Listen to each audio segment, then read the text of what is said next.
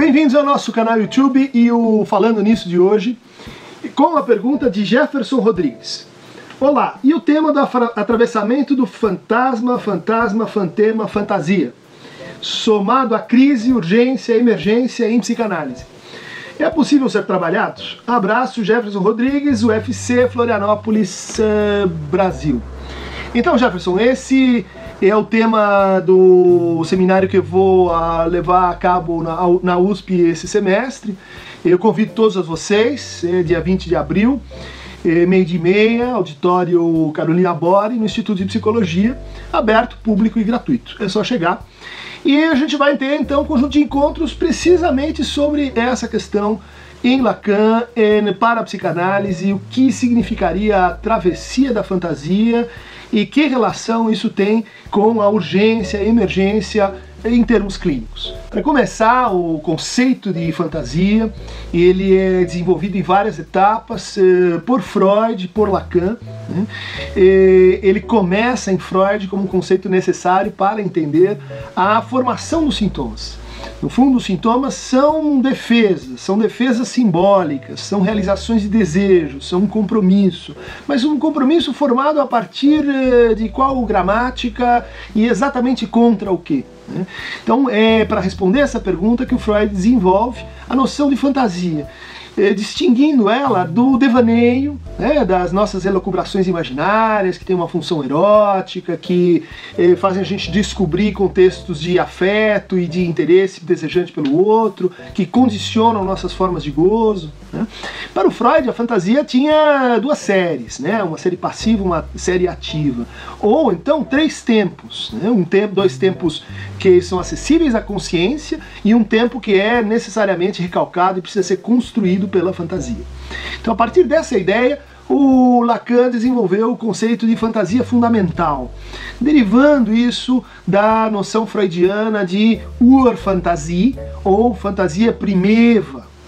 Para o Freud haviam três fantasias primevas, é, originárias. A fantasia é, da cena primária, assistir à relação sexual entre os pais, a fantasia de sedução, é, quando se dá a aparição e encontro desejante desprevenido, antes da hora, e a fantasia mais importante, entender Lacan, que é a fantasia de castração. Bom, portanto, é em relação a essa fantasia, ou esse conjunto de fantasias, que o neurótico se defende e, e que, e que o psicótico vai uh, apresentar uma espécie de lacuna. Ou seja, ali onde o neurótico conta com a fantasia para produzir sintomas, o neurótico, o psicótico encontra uma, uma espécie de, eh, de choque com a realidade. E é preciso, então, para ele produzir ali, nesse lugar, um delírio ou então uma resposta para a alucinação. Né? É, a noção de emergência, de urgência, a importância clínica desse conceito é muito grande, porque, em primeiro lugar, determina o horizonte da direção do tratamento. A direção do tratamento é a orientação para a travessia da fantasia. Ou, como diz Lacan no final do Seminário 11, essa travessia das identificações. Entendendo aí a fantasia como esse lugar máximo de adensamento e de alienação eh, das identificações de um sujeito, onde todos os seus modos de relação com o objeto, todos os seus modos de relação com o prazer estão condensados menos um, que é a identidade entre a sua divisão subjetiva e o objeto, o objeto para o Lacan, o objeto A, que completaria essa falta, que completaria essa divisão, tanto do ponto de vista do sujeito quanto do ponto de vista da falta no outro. Então a fantasia é, vamos dizer assim, essa ficção, essa ficção em estrutura de verdade que produzimos para conciliar o prazer com a lei. A nossa divisão com a castração do outro. A nossa impotência com a onipotência do outro. A nossa fragilidade com a força do outro. De tal maneira que ao longo do tratamento, várias fantasias se referem a um sintoma e vários sintomas se referem a uma fantasia.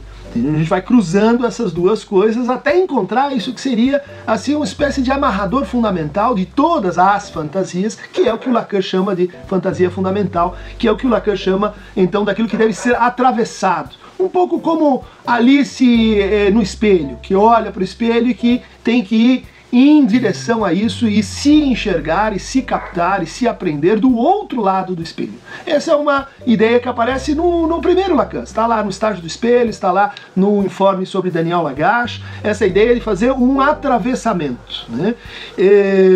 Você comenta algumas variantes do termo, né? quer dizer, como a gente vai traduzir o alemão fantasie, que obviamente dá no português fantasia, porque o alemão tem o Geist, que quer dizer fantasma no sentido de espírito, então o Freud não usa Geist para falar disso, mas usa fantasie, Urfantasie. Só que o Lacan, em francês, usa a expressão fantasma. E isso, ou fantoma, uh, e isso leva a um problema de tradução. Quer dizer, vamos ficar com, uh, com essa versão mais francesa, que vai nos dar então fantasma, expressão fantasma, uh, ou vamos ficar com a tradição mais freudiana que nos dá fantasia. Acho que essa, para manter essa distinção, essa separação, a noção de fantasma me parece muito, muito pertinente. Você fala em fantema, fantema é uma referência específica à, à teoria desenvolvida em torno do fantasma enquanto frase fundamental. Então, uma frase do tipo bate-se numa criança, é uma frase do tipo mata-se uma criança, uma frase como uh, sempre caio nessa situação.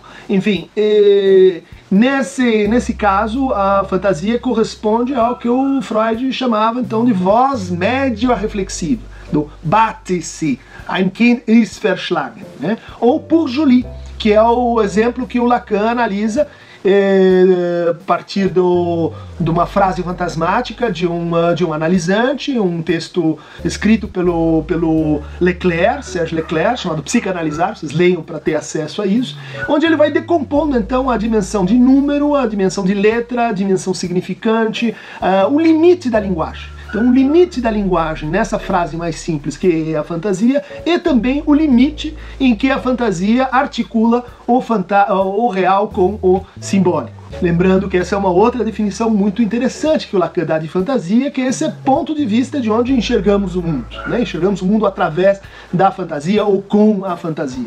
De tal maneira que fantasia não se opõe exatamente à realidade, mas ela organiza a realidade para o sujeito, assim como dá o ponto de vista a partir do qual alguma verdade pode ser enunciada sobre o mundo.